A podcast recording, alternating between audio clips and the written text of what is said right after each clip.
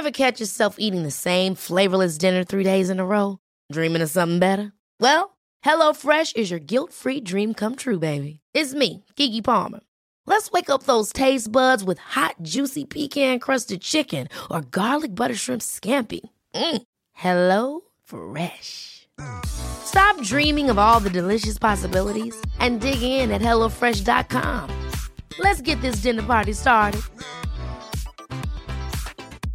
Many of us have those stubborn pounds that seem impossible to lose, no matter how good we eat or how hard we work out. My solution is PlushCare. PlushCare is a leading telehealth provider with doctors who are there for you day and night to partner with you in your weight loss journey. They can prescribe FDA-approved weight loss medications like Wagovi and Zepbound for those who qualify. Plus, they accept most insurance plans. To get started, visit plushcare.com slash weight loss. That's plushcare.com slash weight loss. ¿Es el 2020 el peor año de los tiempos modernos de la humanidad? Pues tiempo de modernidad, em, porque tienes que incluir, en la modernidad tienes que incluir todo el siglo pasado. Sí, sí, sí. Y pasaron, digo, empezando con... si hablamos de las guerras mundiales, Mm. fueron, se desarrollaron eh, en varios años. Sí. Entonces eso no cuenta como un año, cuenta como un... No, no, no le quiero dar el mote de evento Pero o imagínate un suceso histórico. alguien pero que nació en el 1900, 1900 que a todo lo que tuvo que pasar. que a sus 14 años y, y en Europa, ¿no? En 14, a los- sus 14 años empieza la Primera Guerra Mundial. Ok, termina esa guerra. Luego ya pasan los 20, algo de buena onda, fiesta. Si vives en Estados Unidos, pues sin alcohol, pero de, con contrabando puedes resolver ese problema. Y luego finales de los 20, crisis financiera eh, en todo el mundo. Unos años después, Pues ahorita, se- ahorita nos, se nos viene una crisis financiera, dicen que peor que la Gran Depresión. Pero en las guerras, yo sé que te- todavía hay más listado en el siglo XX de sucesos desastrosos, sociales, económicos, eh, ecológicos, etcétera. Pero no, o sea, por ejemplo, en la Primera Guerra Mundial no hubo una persecución social per se como en la Segunda. no. Entonces, ese muchacho nació en 1900. En su adolescencia no sufrió ningún tipo de persecución por su. Bueno, el, el racismo siempre ha estado, pero Sí. digamos por su religión. Y yo sé que también lo sucedido eh, en el Holocausto fue, fue racista, pero en la Primera Guerra no hubo algo así. No, pero vivía, vivías tiempos de guerra, que seguramente es una situación muy difícil, con escasez de cosas y familiares que tienen que ir a la guerra, vives bajo amenaza, etcétera. Y luego en tus treintas como que ya por fin va a empezar la vida, ya salimos de la crisis y agarra poder en Alemania Hitler finales de esa década empieza la Segunda Guerra Mundial, que también, bueno, so- son cinco o seis años de guerra que involucra a varios países del mundo. Entonces, apenas teniendo mi edad, 47 años, es cuando ya empieza una buena parte de su vida. Era postguerra, que luego ya después entra la Guerra Fría, que también, dependiendo de donde vives en el mundo, vives bajo la amenaza que puede haber una tercera guerra mundial entre la Unión Soviética y Estados Unidos. Entonces, Eso, eso que nos estás contando fue un meme hace un par de meses o hace un mes. De que cómo nos estamos quejando de lo que estamos viviendo. Imagínate a alguien que nació en 1900 Ujú. y te ponen todo lo que sufrió esa, esa supuesta persona. Sí, y, no- y nos olvidamos de la influencia española, que también estuvo entre 1918 y 2021 por ahí, matando un buen de gente. Pero acá estás hablando de un siglo o de medio siglo. Mm, Yo empecé con un año. mm. O sea, tú no puedes decir, eh, este es el medio siglo peor de la humanidad, ok. 1900 a 1950, te la doy. Pero el año, No sé, porque es, es difícil sin la referencia, pero sin duda que lo que estamos viviendo ahorita... y porque- apenas van cinco meses. Hoy Mm, empieza el sexto mes del 2020. Sí. Hoy, en- que estamos grabando esto, es primero de junio. Estamos empezando lo- los últimos minutos, se puede decir, de la primera mitad del partido. Y nos, van go- y nos va goleando el 2020. Y nos van goleando. Nos va goleando. Y, Pero, tenemos, por y ejemplo- tenemos el árbitro en contra, además. Pero hay, hay, hay historias de remontadas. Por ejemplo, la que tocamos hace unos episodios, la de Liverpool contra el Milan en el 2005 en Estambul. Eh, está también muy famosa la remontada de la Apertura 2009, en el que Cruz Azul iba ganando 3-1 a la mitad, al medio tiempo del partido de ida de la final contra el Monterrey, y acabó ganando el Monterrey 4-3. Que nadie pensó porque pues hasta yo dije en el medio tiempo, ¿sabes qué? Mejor que se acabe ya y esperar un milagro en el partido de vuelta. ¿Por qué? Porque nos van a golear, si sigue así, nos van a golear 6-1. Y pues no, eh, entonces hay remonte. Existe la posibilidad de un remonte, sí. Está muy oscura la, la línea del horizonte, pero sí hay posibilidades. Pero pues podemos hacer un recuento de, de todos los goles que nos ha metido el 2020. como un resumen del Como un resumen del primer tiempo. Me acuerdo que yo todavía estaba de vacaciones de Navidad y Año Nuevo cuando se empieza a escalar una posible tercera guerra mundial.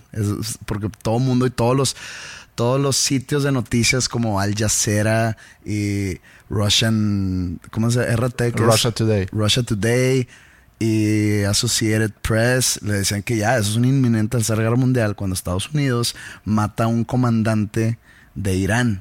Era como la mano derecha del, digamos, del ayatollah. Khomeini se pidaba así, mi memoria no bueno, Khomeini era, no sé cómo se llama el actual, pero Khomeini era el que, el que lideraba la revolución. No, por eso fue el que asesinaron en un, en un drone ah, strike. Ah, ok. Bueno, no, no, no, no, no, no, el ayatollah, el ayatollah, no sé cómo se llama el actual. Sí. Pero el que, al comandante que mataron, que era como el, digamos, el secretario de, de los poderes militares de Irán. Sí. Entonces se empezó a escalar eso, que Irán tira amenaza. que esto no se va a quedar así, esperen una retaliación. Y a su madre. Eso fue en los primeros días de enero.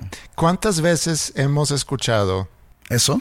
No, no, no, hablando de la, de la Tercera Guerra Mundial. O sea, yo me acuerdo de chiquito que en varias ocasiones, digo, yo crecí todavía, bueno, a ti te tocó también unos 10 años eh, de la Guerra Fría. Digo, tú naces en el 80 y es como que empieza a, a solucionarse. A solucionarse y con la entrada de, de, Gorbachev en el 85 y entre él y Reagan como que van arreglando las cosas y ya, termina esa década de los 80 y cae el muro en Berlín, etc. Pero antes de eso... ¿Con Khrushchev y Kennedy? Sí, era, bueno, eso en los 60 con, con la crisis de Cuba.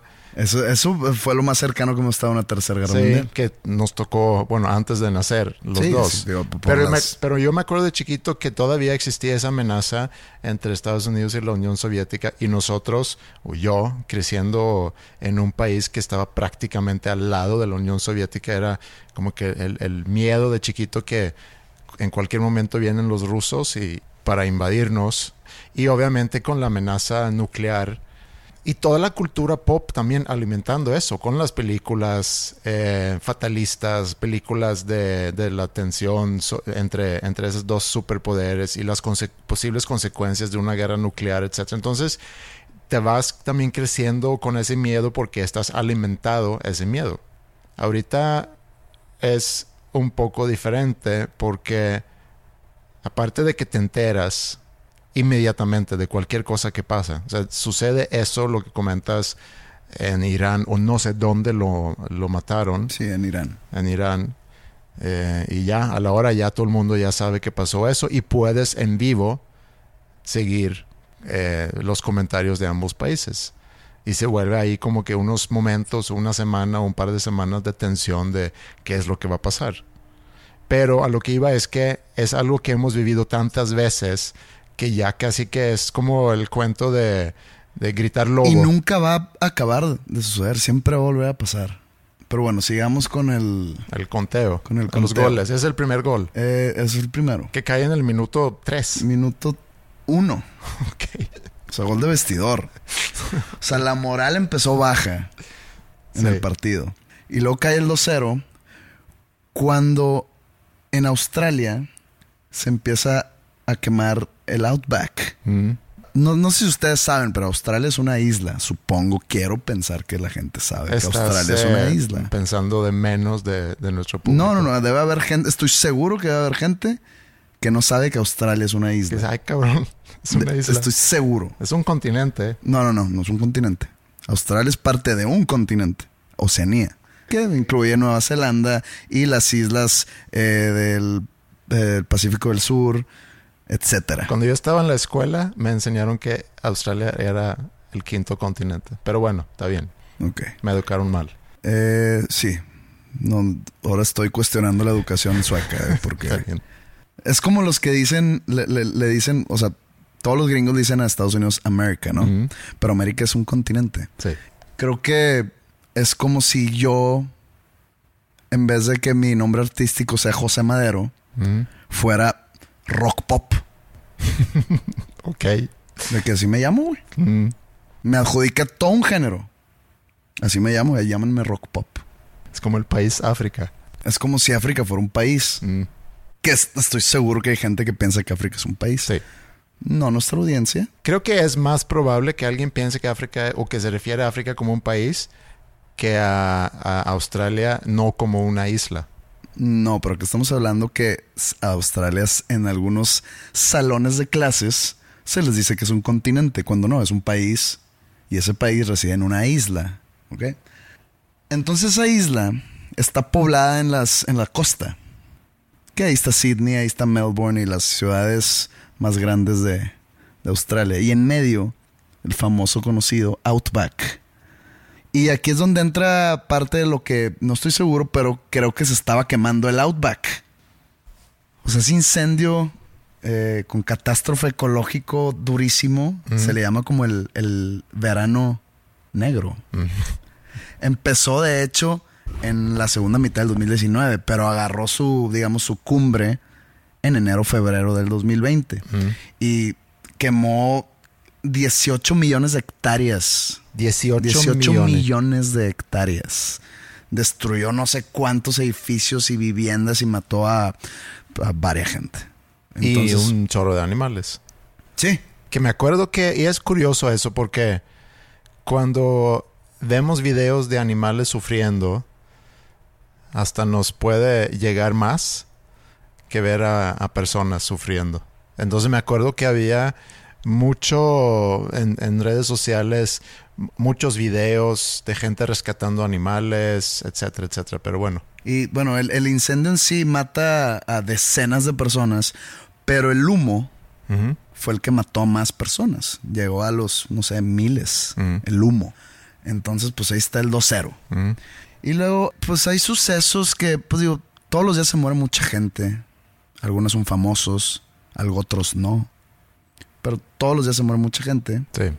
Y semanas antes de que se diera toda esta pandemia, se muere un avionazo Kobe Bryant. Ujú. Y fue todo un suceso mundial.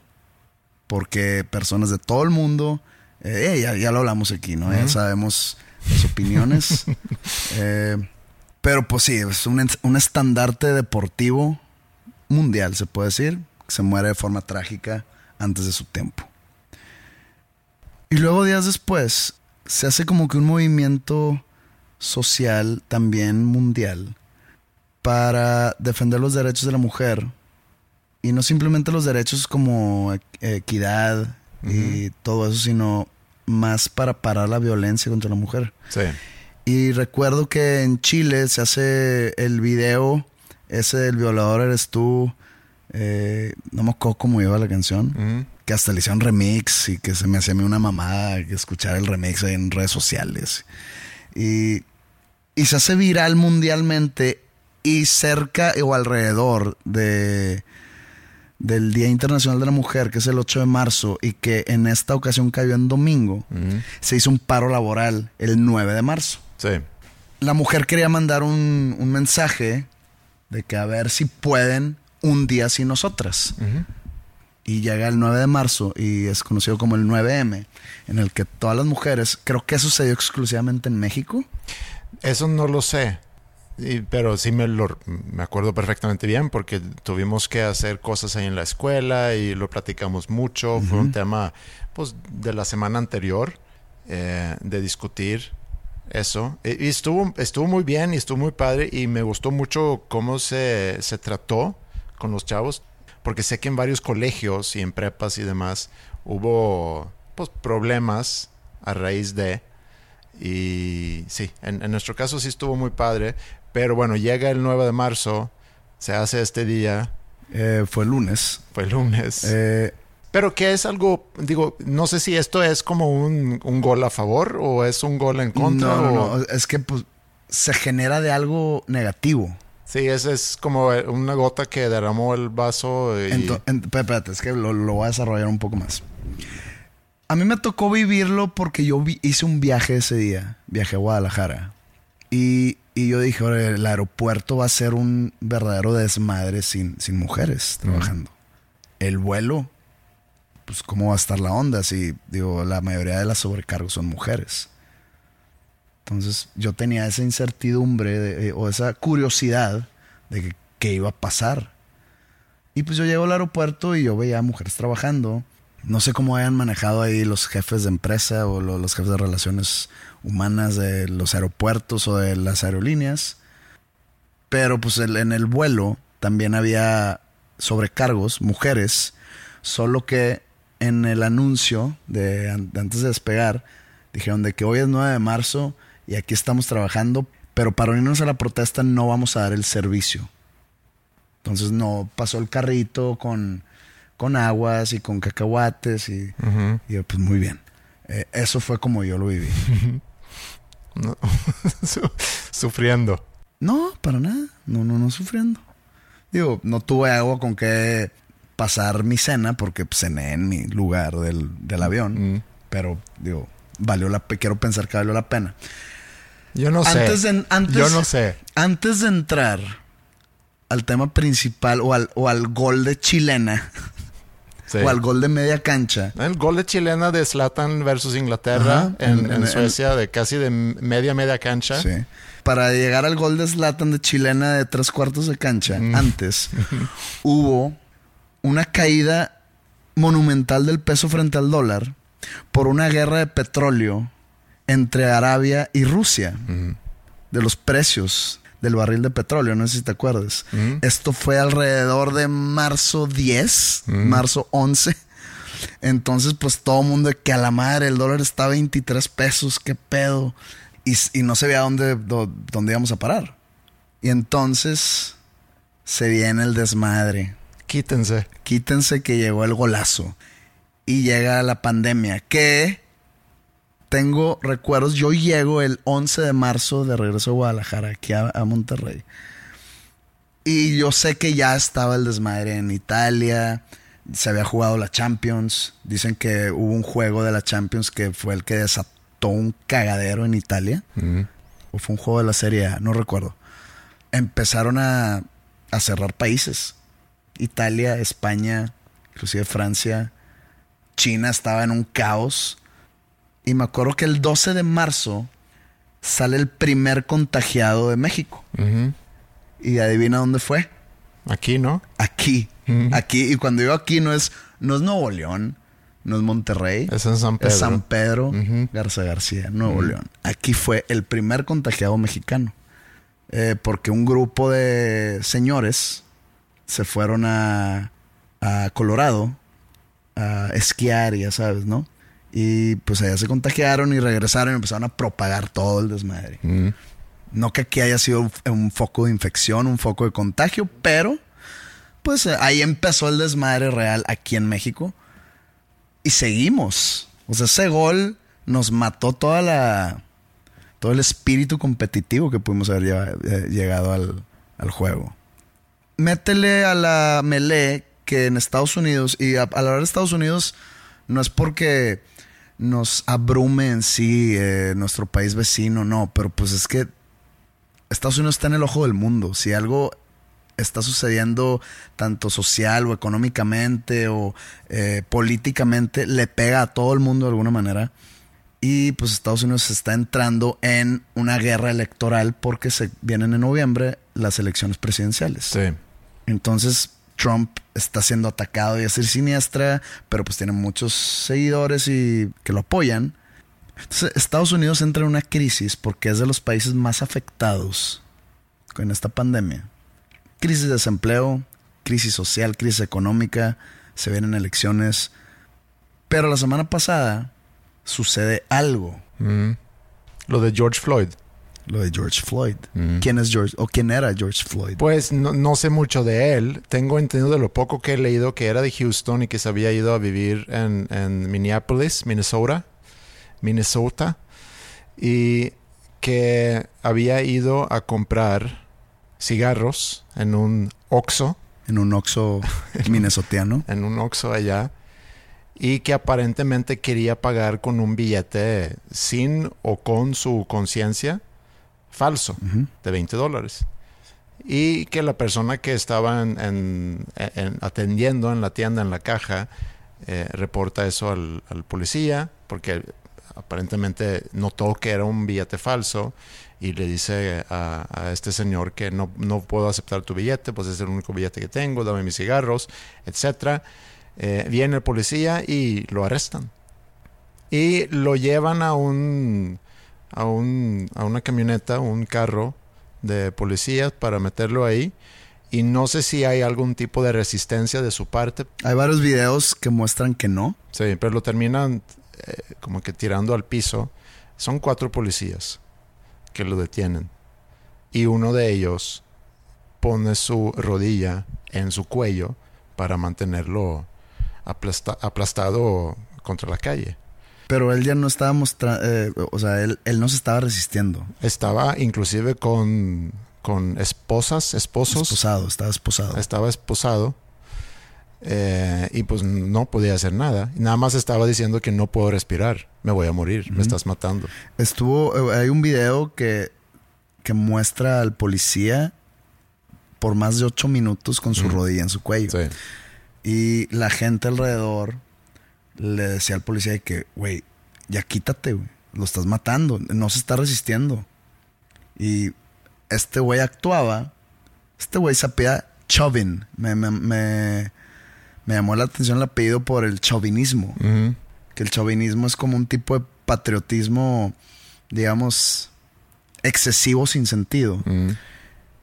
Y si lo pones de una manera de la guerra sociopolítica que está viviendo Estados Unidos desde que Trump empezó su campaña electoral anterior del MAGA o Make America Great Again, que está echándole gasolina al fuego racista con ese simple eslogan, pues es un tipo de patriotismo falso, ese eslogan. Entonces como que le queda perfecto el apellido al, al policía pero se le nota al, al- al policía como que con, con una postura, porque tenía las manos metidas en sus bolsillos del pantalón. Sí. Es como una postura de que tengo el poder de hacerlo y- Sí.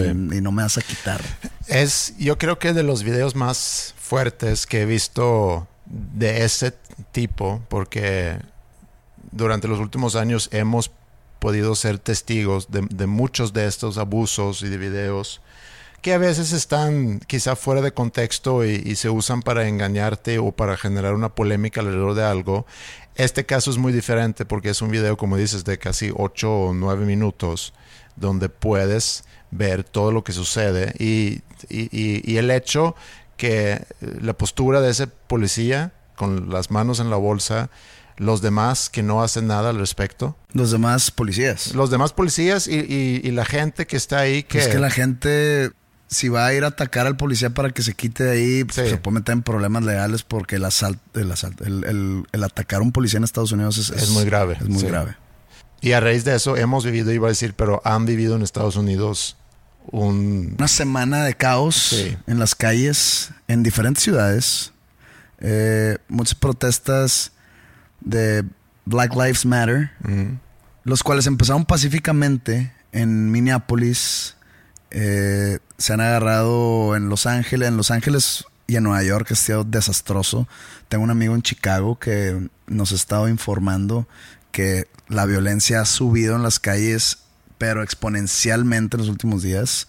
Eh, hay un caso en especial que nos platicó de que él vive ahí en por Marina Drive, ahí por el centro de Chicago, y que él se él pues tiene una tintorería de confianza y que se lleva muy bien con el dueño. Entonces, pues él va y deja su ropa ahí y, se mensajea de que, oye, ya está, sí, ya ven, ya ven, ya está tu traje, o no sé.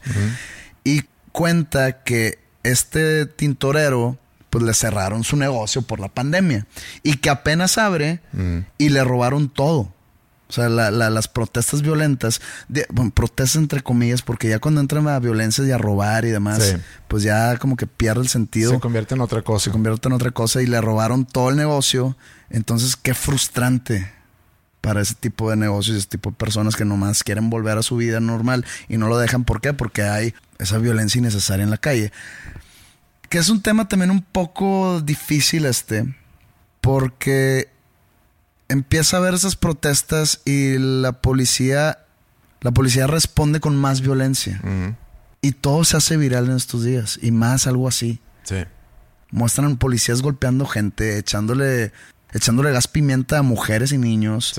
Moviendo masas con las camionetas blindadas. Sí, mira, e, es, digo, nada más para contextualizar un poquito las protestas. Yo estoy seguro que la gran mayoría ya está muy enterada de lo que está pasando y lo que pasó, pero empiezan las protestas porque como hemos visto desde acá, observando lo que sucede en Estados Unidos y lo que ha sucedido antes en varias ocasiones, es que suceden ese tipo de, de violencias por parte de policías contra la población y en la mayoría de los casos es contra la población afroamericana y, rara vez hay una consecuencia. Entonces sucede esto y se tardan unos días para investigarlo, donde la gente dice, ¿qué es lo que tienes que investigar? hay, un, hay un video. O sea, ¿cómo, investigas un asesinato que está grabado? Sí, porque puedes tú a lo mejor investigar, a ver, es es porque tienen los, los eh, grados de matanza o grados de asesinato, no sé cómo se llama bien en español, pero tienes el, el, first degree, o sea, el primer grado, que es premeditado, que es algo que planeaste. Aquí se le llama homicidio calificado.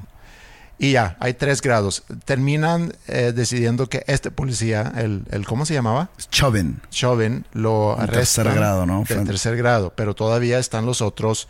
Bueno, les dieron gas, pero todavía falta ver, deben de ser cómplices, porque estaban ahí, no hacían nada al respecto. Le dieron tercer grado y manslaughter, que es homicidio involuntario. Y ahí también hay críticas de que qué tan involuntario es, porque si... Porque le, le, hicieron involuntario porque en la autopsia oficial, entre comillas, porque la familia de George Floyd ya está pidiendo una autopsia privada, salió que no murió de asfixia, que murió porque tenía problemas en el corazón eh, y porque tenía, estaba, digamos, estaba drogado tenía tóxicos en su cuerpo todavía. Entonces esa combinación del estrés que estaba sufriendo su cuerpo con la rodilla y sus fallas cardíacas, combinado con la intoxicación, pero pues está muy ojón porque se está viendo, se está viendo que el tipo no puede respirar y está rogando por piedad. pues. Sí, y, y, aunque haya sido así. Por eso, aunque haya sido así, está grabado. Entonces es como una gota que derrama el vaso. Hablamos hace unos cuantos episodios de que Estados Unidos está como que a punto de entrar, sea en, una guerra civil o, en un golpe de Estado, porque han vivido varios años ya bajo Trump de, mucha separación en, en, el país, de mucho racismo, que el racismo siempre ha existido, nada más que quizá últimamente ha surgido más y florecido, si esa es una descripción que se puede utilizar. Es que creo que es no es en sí el racismo ha florecido o ha surgido o, ha estado en incremento. Creo que son las redes sociales. Sí, probablemente. O sea, no, no, no culpa las redes sociales, sino las redes sociales Hace que nos enteramos. hacen que nos enteremos más de lo sucedido. Cuando Rodney King, pues no había redes sociales, te enterabas por lo que está en los medios y pues ya los medios no, nunca han sido confiables. Sí, y Rodney King fue que en 90 y... 91 ah, por ahí. Pero yo estaba también en un chat con unos amigos y y uno dice que de este Estados Unidos no se levanta. Y yo dije, pues no es que no se vaya a levantar, pero esto sucede cada cinco años. Mm. Y no es que no se levante, sino se llega así en la efervescencia de la intolerancia ya social llega un momento cumbre, que digo que estamos ahorita en eso, y se empieza a disipar, se empieza a diluir con otros problemas, porque estamos en medio de una pandemia todavía. Sí. Se va a ir diluyendo y va a volver a pasar en cinco años o en tres. Sucedió hace cuatro años con un, un- un tipo llamado, apellidado Garner, creo, Mm. eh, también en Estados Unidos, que estaba sin estar armado. Un policía lo mató, un policía blanco, a, un- a una persona de color, Mm. lo mató con una llave al cuello y él y dijo la misma frase, I can't breathe. Mm. Y entonces se hizo todo un desmadre, creo que menos que ahorita, porque ya llegó la intolerancia a la cumbre. No sé si sabes tú quién es Colin Kaepernick.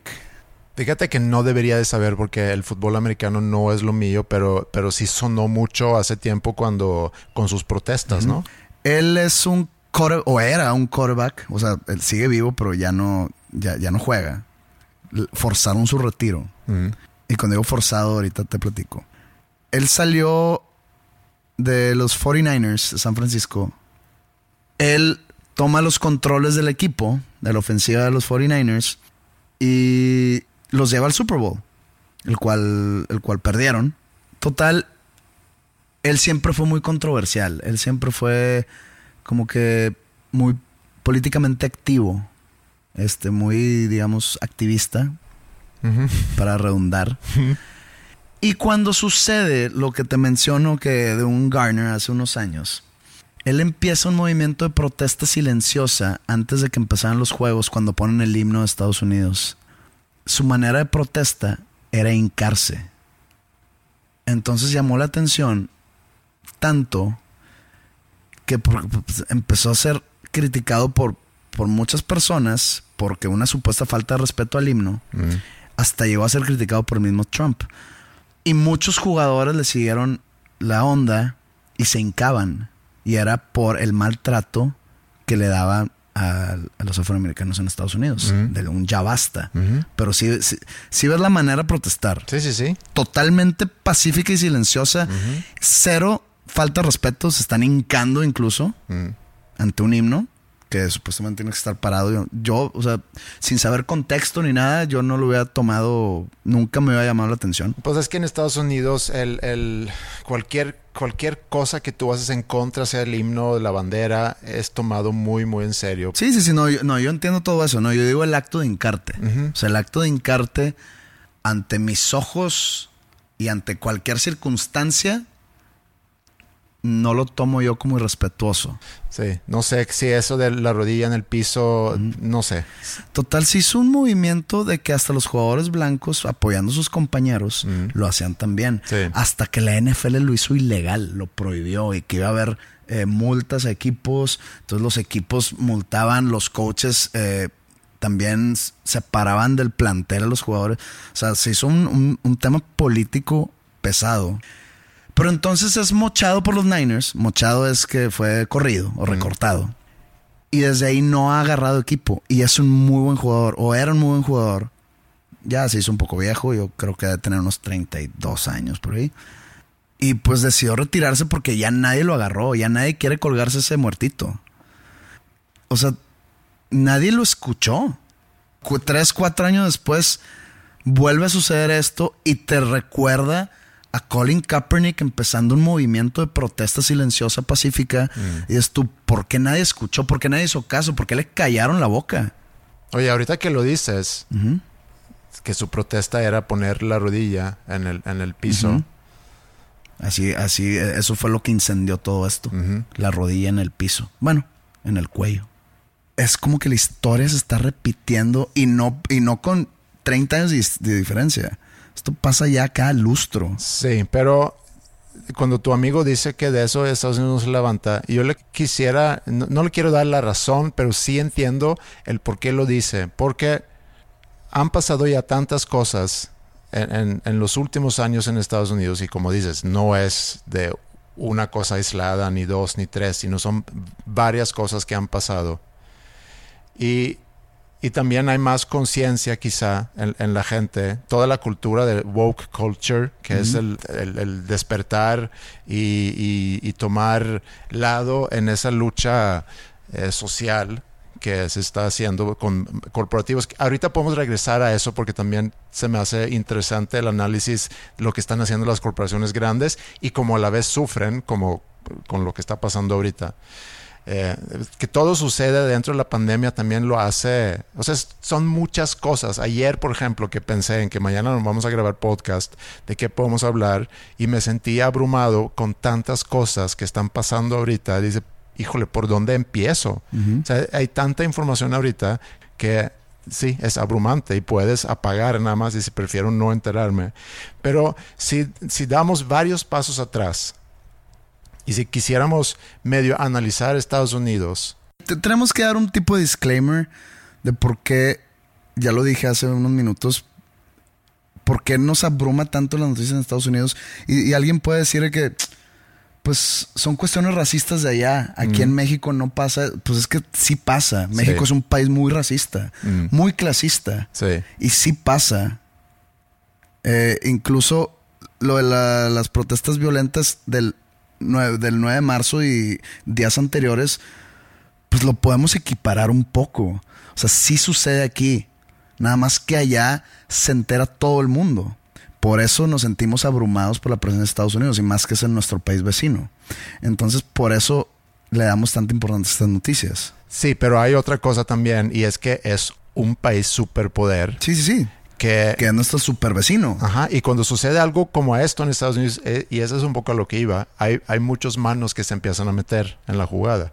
Entonces, bueno, pero si, si nos regresamos y la historia de Estados Unidos, que muchos ya conocen, con toda la esclavitud que apenas hace, ¿qué? 160 años. 1880 por ahí. Sí, que termina la esclavitud.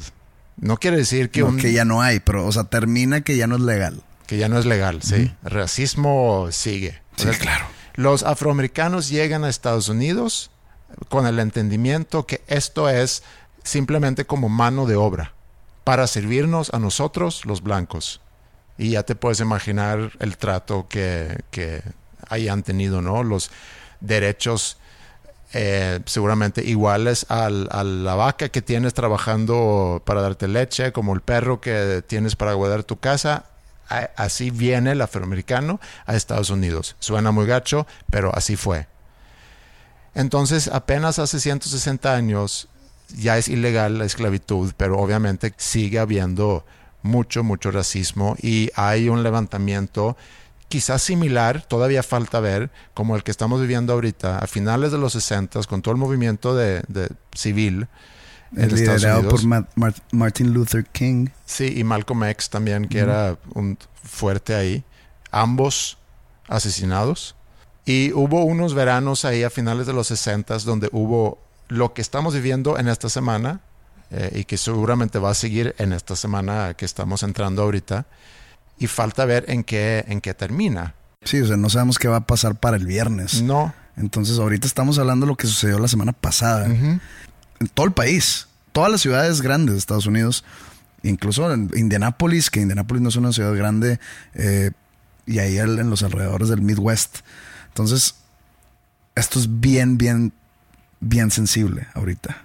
Pero entonces, si, si esta es tu historia y ese racismo siempre ha existido, y si tú creces como afroamericano en Estados Unidos, entendiendo que, que tú eres un ciudadano que los demás ven hacia abajo. Digo, ha pasado mucho en Estados Unidos en los últimos años, hasta llegaron a tener un presidente afroamericano, etcétera. Pero en, en términos generales, por la información que nos llega, es mucho más probable que un afroamericano que lo paran en la calle para hacer algún tipo de, no sé, de investigación, entonces hay una estructura en ese país que también existe a nivel mundial, que es la misma estructura que hablan las mujeres cuando se levantan en, marzo para hacer esta protesta. Están en contra de esa estructura donde cómo es que a mí no me tratan como tratan a todos los demás. Y yo puedo entender perfectamente bien esa frustración. Imagínate haber vivido toda tu vida sintiendo que la justicia no aplica igual para mí, yo no tengo los mismos derechos que los demás estoy siempre en la mira de los demás para como que esperando a que le vaya a cagar o que le vaya a fallar en algo para que sin mucho pretexto me puedan arrestar y mandar al bote. Eh, y, estoy hablando de cosas que nada más así como que me entero, no soy investigador, no soy periodista, no me he clavado, alguien seguramente puedo tirarme otros datos en contra, pero lo que sí me informo y lo que sé es que en Estados Unidos es, por ejemplo, mucho más probable que de que si eres afroamericano y si tienes posesión de drogas, es más probable que te mandan al bote a ti que si fueses blanco, por ejemplo. Entonces, la justicia no es igual. Y es igual, como dices aquí en México, si eres pobre, la justicia no aplica igual para ti a que si eres rico. Entonces, que las injusticias existen, de eso no hay duda. Y entonces, si tú creces con todo eso, toda tu vida, generación tras generación, desde que llegaste de África a Estados Unidos, has vivido así, yo creo que llega un momento donde, como vivimos en los 60 el hartazgo que está volviendo a suceder ahorita, agrégale a eso la situación de la pandemia y también un presidente. Un presidente que a los movimientos de protesta les dice terroristas, mm. les dice thugs, thugs son pandilleros. Sale un movimiento llamado Antifa, que es antifascismo, porque están tratando en Estados Unidos, hay un tipo de fascismo disfrazado. Y Trump dice, el antifa de, hoy en adelante será... Eh, considerado, será considerado una organización terrorista. Entonces, donde dices tú, a ver, la militar de Estados Unidos que entró a la Segunda Guerra Mundial era antifascista, pues estaban derrocando un imperio fascista. Entonces, ahora eso ya, el ser antifascista ya es considerado ser terrorista. Hay mucha incongruencia. Yo sé que hay muchas secciones, eh, muchos sectores eh, sociales en Estados Unidos, pero hay demasiada gente, hay demasiada diversidad, y eso es lo que sucede cuando existe tanta diversidad. Y, cuando entonces sucede algo como, como esto ahorita, además en un año electoral, o sea, cuando estamos hablando de tormenta perfecta, es una tormenta perfecta obviamente que hay muchos actores que en esa superestructura que existe a nivel mundial, donde hay unos cuantos con mucho poder, con mucho dinero, que andan moviendo cosas en diferentes países. Digo, no quiero sonar muy conspiratorio, pero tampoco dudo que sea así, sin dar detalles de nombres y de quiénes, etc. Pero cuando sucede lo que sucede ahorita en Estados Unidos, tú mencionaste, empiezan las protestas muy cívicas, muy tranquilas, y luego va escalando. Y yo estoy seguro que hay quienes empiezan ahí a pasarse por el país con sus botecillos de gasolina para ver, mira, aquí hay un fuego, échale. Por ejemplo, reportaron de, de Minneapolis que muchas de las protestas que ya escalaron a ser violentas, cuando arrestaban a gente, resultaba que era gente que ni siquiera era del Estado. Entonces dice, ¿por qué están aquí? O sea, porque vienen aquí a hacer desmadre y ahí es donde dices, pues es una buena herramienta para ahorita crear inestabilidad en el país para en su momento poder influenciar en las elecciones que vamos a tener en noviembre. Y ahí es donde pierdes la dimensión de que por qué estamos haciendo eso.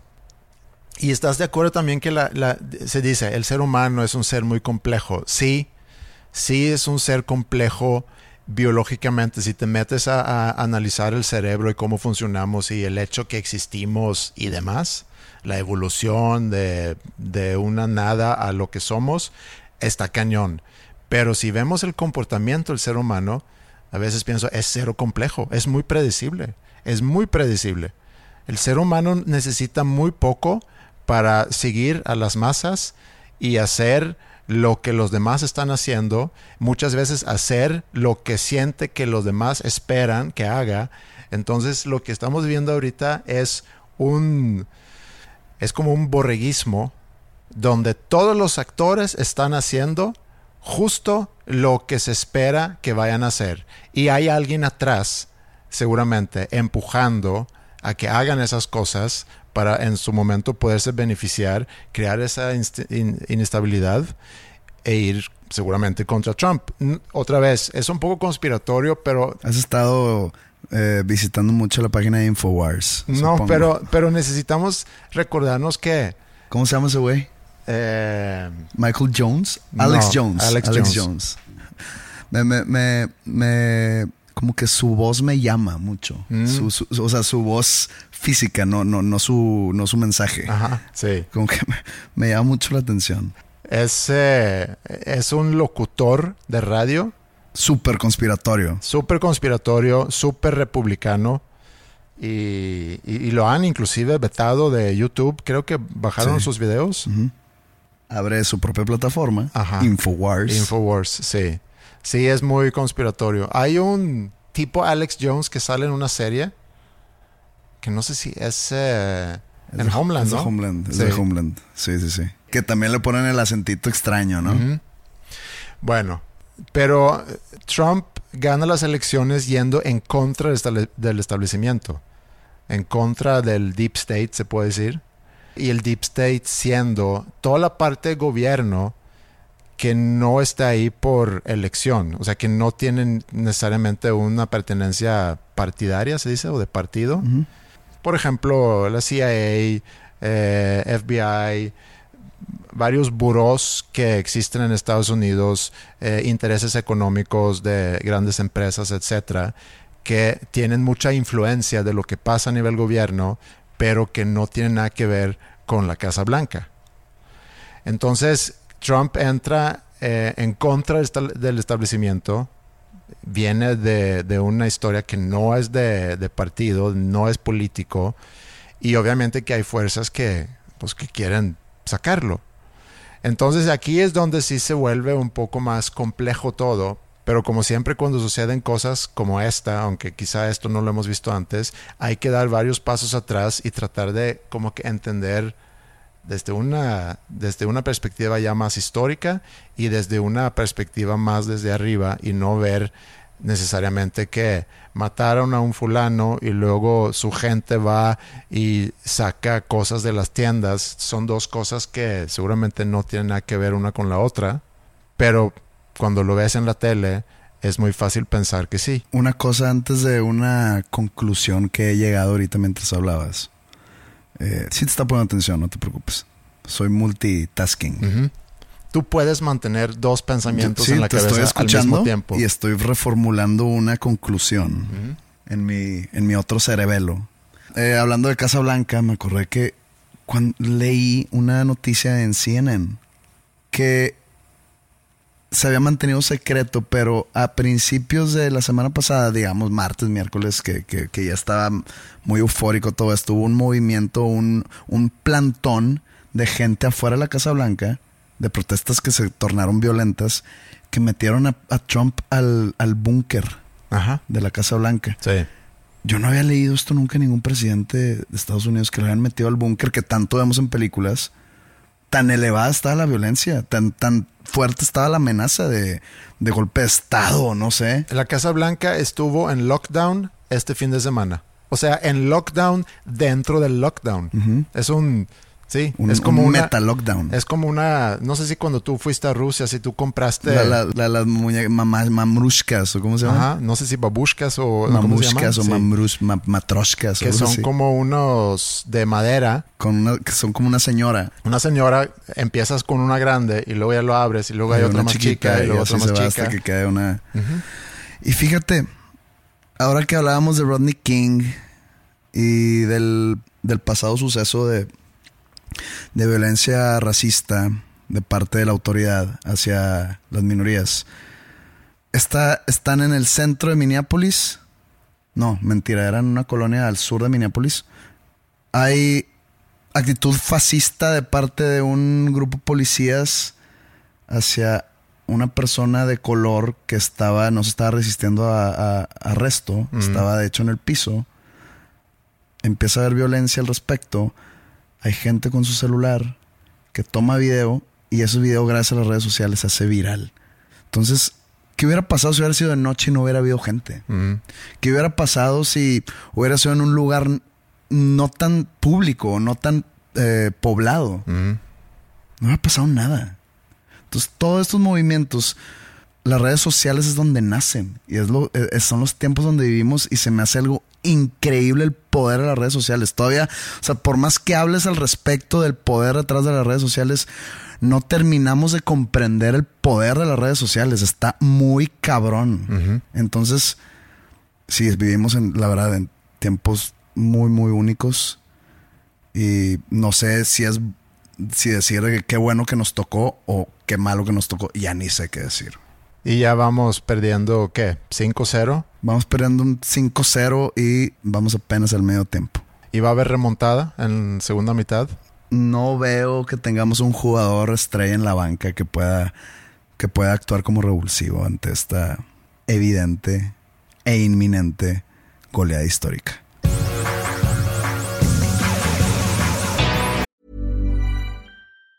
Planning for your next trip? Elevate your travel style with Quince. Quince has all the jet setting essentials you'll want for your next getaway, like European linen, premium luggage options, buttery soft Italian leather bags, and so much more. And it's all priced at 50 to 80% less than similar brands. Plus, Quince only works with factories that use safe and ethical manufacturing practices. Pack your bags with high-quality essentials you'll be wearing for vacations to come with Quince. Go to quince.com slash trip for free shipping and 365-day returns.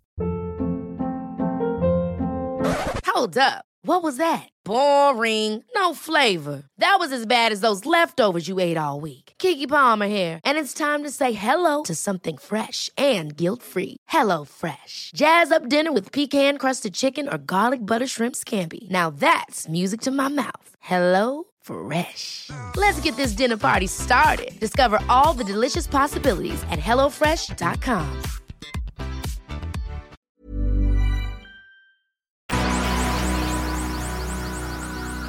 Bueno, vamos, vamos perdiendo. Estoy de acuerdo contigo que vamos súper perdiendo en este año, pero hubo un evento precisamente ese fin de semana que no sé, algo que a lo mejor puede dar algo de esperanza, un suceso, no voy a decir histórico. Porque esperanza. Estamos hablando del SpaceX y del Dragon. ¿Dragon qué? No sé cómo se llamaba el. el, la expedición Dragón o no sé. Eso da esperanza. Pues estamos otra vez. Es una distracción. Digo, otra vez estoy diciendo, estamos otra vez, digo, nada que ver con nosotros, nada que ver con México, con la humanidad a lo mejor. Sí, es una expedición que tampoco sé exactamente qué es lo que van, qué es lo que van a hacer. Perdí la transmisión en vivo. Eh, ah. me puse a ver repeticiones y sí está impresionante. Sí está impresionante el despegue, el que llegan a ¿qué era? 30 mil kilómetros por hora de velocidad. Claro, es que tenemos que, que, dar contexto para la gente que, que no sabe de qué estamos hablando. Este fin de semana anterior iba a ser el miércoles. Sí. Se pospuso unos días, eh, pero iban a lanzar SpaceX contratado por la NASA, que eso es lo, lo, que a mí me llamó la atención, no en sí el despegue, no.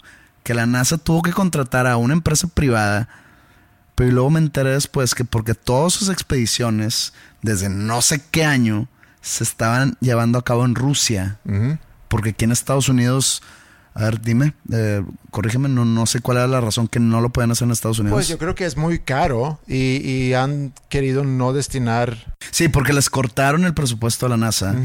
Entonces se iban, se iban a Rusia a hacerlo, que también salió una lana.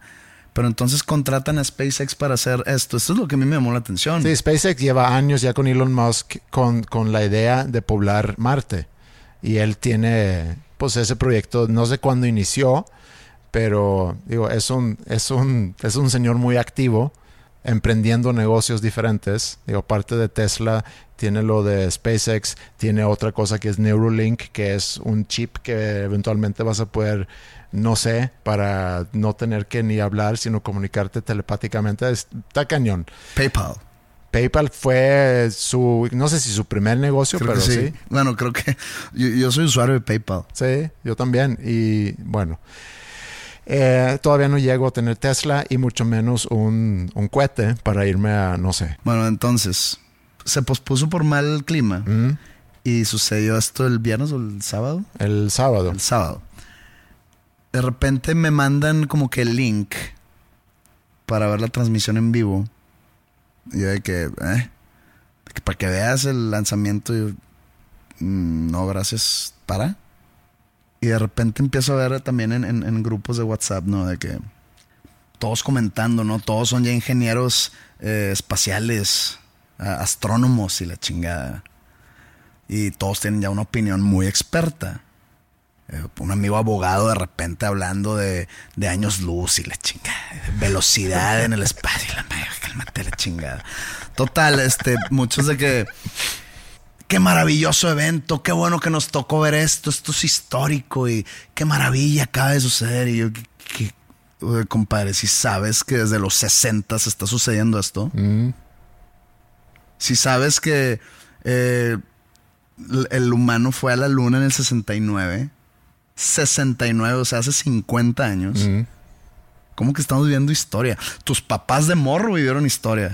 ¿no? Sí. Tú no estás viviendo historia, güey, porque ya ha sucedido más de 10 veces esto. Es más, me, me- atrevería a decir más de 20, porque también está todo lo ruso. Claro. Millones de personas viendo la transmisión en vivo, ¿no? ¿Por? Creo que llevan 10 años, y no sé si Estados Unidos, porque ahí no- estoy un poco desconectado con, con el tema. Hay una estación especial Sí, sí, sí. La- donde hay gente, supongo.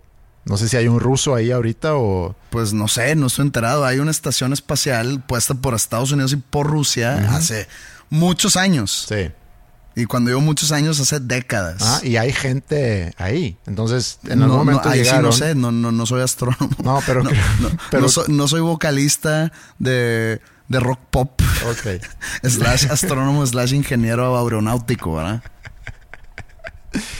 Bueno, creo que este es el primer viaje al espacio, seguramente por entonces por Estados Unidos en los últimos 10 años. Entonces sí es como el regreso al espacio y todo, todo ese proyecto de, de Elon Musk que mucha gente ha seguido, ha visto las pruebas, el hecho que se despega y luego regresa y aterriza esa, el cohete que... Eso, eh, eso es el reflejo de la tecnología, de cómo ha crecido la tecnología. Antes se desprendía en el cielo o en, el, en la atmósfera Sí. y caía en algún lugar, en Sí. un lago, no sé. Ahora nomás regresa y, ok, esa es la tecnología, esos son los años de avance científico, tecnológico, lo que hemos, de lo que vieron. Pero entonces yo digo, ¿por qué hay tanta gente en una transmisión? O sea, se ven a los dos pilotos o a los dos eh, astronautas o como quieras llamar. Y que de que, ah, le picó bien chingón ese botón. Órale, se, se están comunicando entre en argot astronáutico. ¿Le entendiste? Sí, sí, sí. Yo también sé de códigos. De, ¿Por qué había gente viendo eso? Porque no hacen transmisiones de donde están ahorita científicos en laboratorios tratando de encontrar la vacuna contra el coronavirus. ¿Por qué no lo transmiten? Y si lo transmitieran, ¿lo verías? Pues qué hueva, ¿no? Qué aburrido de que ver así como que un liquidito y, eche- y echarle así como que con una inyección de otro y cómo cambia de color y lo agarra en el micro. Qué hueva, ¿no? Pues es igual de hueva eso. Nomás que como es el tema y tú dijiste, no, pues me dio esperanza. ¿Qué esperanza? No, güey? no, no, no que me haya dado O sea, esperanza. No, no fueron a Marte. O sea, no, no llegaron a ver dónde construían la Casa Blanca en Marte, güey. O sea, fueron a la estación espacial y ya, y llegaron en 18 horas. En 18 horas, yo agarro el carro, ¿dónde acabas en 18 horas? En Arizona. Sí, a lo mejor. O sea, 18 horas de que no, vi- viste Interstellar, oye, se tardaron 30 años en... Ay, cabrón, 18 horas, güey. Llegas a Suecia en 18 horas. Estás minimizando mucho. No estoy, mini- no, no, estoy minimizando el avance del ser humano. Me estoy burlando de la gente que está embolada. de, No, que esto es historia, la maravilla. No mames, historia Tom Brady que ganó seis Super Bowls, güey. Dejó- O sea, ahí está la perspectiva. Este es José Madero siendo Seinfeld. No, ese es José Madero. No sé, saqué mi válvula de escape y sacando toda la mierda. ¿Viste el especial nuevo de Seinfeld en Netflix? No lo he visto. Está en mi lista, pero no, lo, no he llegado a él. Y digo que es lo más chingón de todo esto. Donde dije, madre, estoy, estoy viviendo en una película de comedia. ¿Sí o no? Y no quiero eh, echarle tierra a- al, al gentilicio del mexicano. Pero normalmente, sobre todo los medios, y los medios son los que eh, le echan gas a este fueguito de apropiarnos cosas que no son nuestras. Por ejemplo, cuando Lupita Nyong'o ganó el Oscar. Es una actriz afroamericana Ujú. que por cuestiones del destino y porque sus papás se movían mucho de ciudad por cuestiones laborales, nació en el Distrito Federal ahora conocida como la Ciudad de México. Nació y ahí sí no sé, no sé si al día siguiente se fueron, no sé si al año siguiente se fueron, no sé si en dos meses, no sé, se fueron y no regresaron. Y cuando fueron esos Óscares, le dieron los medios aquí, y podemos hablar con Rafa Sarmiento, o tú puedes hablar con Rafa Sarmiento al respecto, de que nuestra actriz. Nuestra Lupita. nuestra Lupita, hasta se llama Lupita como la Virgen, ¿no? No mames, es, gana, ganó México. No ganó México, güey. Hasta ella la entrevistaron a- desde un medio mexicano. Y que, ¿cómo piensas que, pues, no, yo nunca he ido ahí, ahí nací, pero pues no, no sé nada. del- no, no es mexicana. Igual pasó con Mark Sánchez, un quarterback de los New York Jets, que se llama Mark Sánchez y su mamá o su papá es mexicano. Y el vato dice, ah, eh, muchos eh, saludos amigos. No es mexicano. Y le daban un seguimiento cabrón al quarterback de los New York Jets porque tenía ascendencia mexicana. Si yo el día de mañana gano un Oscar, yo creo que se debería de festejar más como un logro para México que entonces el Oscar que ganó Lupita. Sí, por supuesto. ¿Llevas viviendo cuánto aquí? Mm, 20 años, 20 21 años. Sí, güey. O sea, eres más mexicano que muchos mexicanos. Y así te puedo decir muchas cosas que nos apropiamos de repente, que si Luis y Kay, o sea, lástima del, del suceso ese de Me Too que vivió, pero, o sea, no, no lástima por él, sino lástima porque hubiera sido de que nuestro comediante, porque también nació en la Ciudad de México, Sí. casualmente hablando y tiene unos tíos ahí. Pero nadie ha echado para afuera a alguien más rápido que cuando se enteran que Louis C.K. y Me Too dicen, no, no, él nada que ver Sí, con sí, México. él, él- él no es mexicano, él, creció en Estados Unidos. Pero ahora, con esto de- de- del lanzamiento del cohete Dragon, no sé qué, da risa acordarme, güey. El traje de los astronautas fue diseñado por un mexicano que estaba este, inspirado en, en- en los tuxedos de James Bond y que un mexicano llamado José Fernández fue el diseñador. Oh, él trabajó en las películas de Batman contra Superman y en las de X-Men y en las de no sé qué. Y wow, el mexicano que, que diseñó los trajes. El vato tiene ascendencia lejana mexicana, güey. Nuestro mexicano diseñador. Ay, cabrón, te lo juro, a veces, eh, a veces yo creo que el mundo merece ser destruido. Y lo estamos destruyendo. Y, y a veces creo que es lo, es lo mejor. no mames, güey. Aquí hay mucho talento dentro de México. O inclusive hay mucho talento fuera de México que son mexicanos y que dicen, sí, yo nací en Morelia, Michoacán. Y yo estoy inventando aquí eh, la televisión a color en los 50 Pero no, están celebrando que un vato que su tatarabuelo fue mexicano hizo ya, güey, cambia el tema, güey.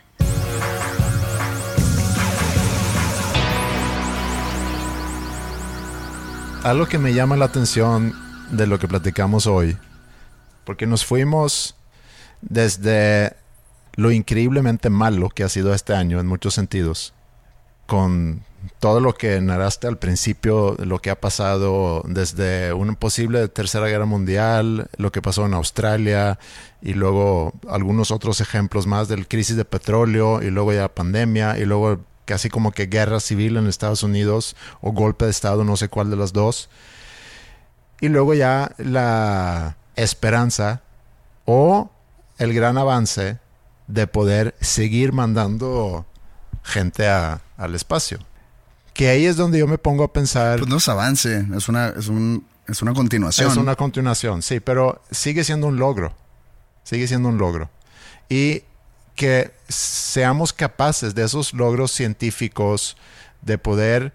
A ver, nada más porque quede claro, no estoy, o sea, no estoy echándole tierra al suceso. No, yo Estoy sé. echando A las reacciones. a las reacciones. Sí, ha pero- sucedido mil veces antes. Mi reflexión aquí es que somos capaces de eso. Chance necesitamos la distracción. Sí, Chance hay tanta mierda sucediendo ahorita que cualquier cosa nos da un cierto tipo de paz. Pues tanta distracción fue que en lugar de ir a Minneapolis, Trump se fue a Florida para presenciar. el- Trump estaba jugando golf cuando eh, empezaron todas las violencias en la calle. Sí, pero se fue a ver el despegue el sábado en lugar de, de irse a, a Sí, Minneapolis. pues bueno, o sea, tómalo de quien viene. Bueno, también. ok, pero mi reflexión es la siguiente, que somos capaces de esos avances tecnológicos, de prepararnos, de estudiar y todo lo que se necesita de recursos y demás para poder enviar un cohete al espacio que implica riesgos y, y implica recursos y demás. Y a la vez somos unos changos que no podemos convivir, que no nos podemos respetar, que no podemos llevar somos la vida en paz. somos cavernícolas, sí, ¿Sí? sí, sí, lo somos. Pero Me ¿cómo? incluyo, soy un cavernícola. Pues en muchos sentidos sí lo somos. Somos muy básicos, moviéndonos por puro instinto y a la vez somos capaces de hacer ese tipo de cosas. Quizá hace rato cuando dije que, que no somos muy complejos, pero a lo mejor esa es la complejidad del ser humano, de que es un cavernícola y al mismo tiempo es un científico de altísimo nivel. Y bueno, eso era mi reflexión nada más de lo que platicamos hoy. No sé si hay más, yo creo que estamos ya sobre la hora. Eh, quizá es momento de terminar este episodio 153 de Dos Nombres Comunes. Los que preguntan por merch, estamos en eso, nada más faltan algunos, eh, algunos detalles ahí de la tienda, pero pronto vamos a tener eso listo. Esténse pendientes de nuestras redes, Dos Nombres Comunes por todos lados. El mail es como siempre podcast.losnombrescomunes.com.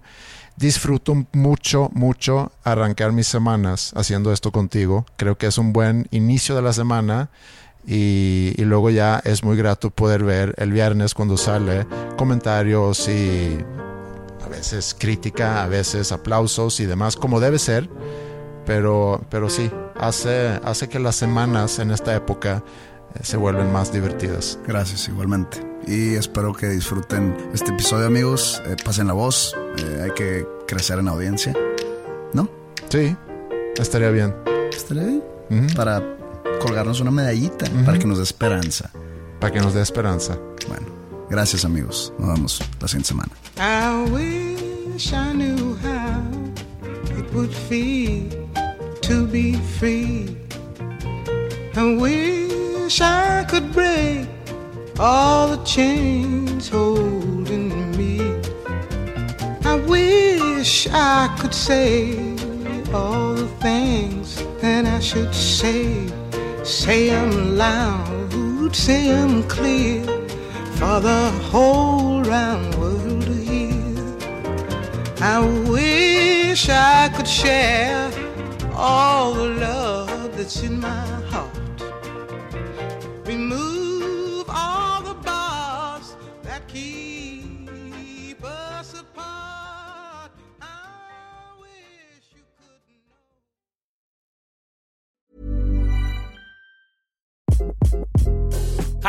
this is Craig Robinson from Ways to Win, and support for this podcast comes from Invesco QQQ. The future isn't scary, not realizing its potential, however, could be. Just like on the recruiting trail, I've seen potential come in many forms as a coach. Learn more at Invesco.com slash QQQ. Let's rethink possibility. Invesco Distributors, Inc.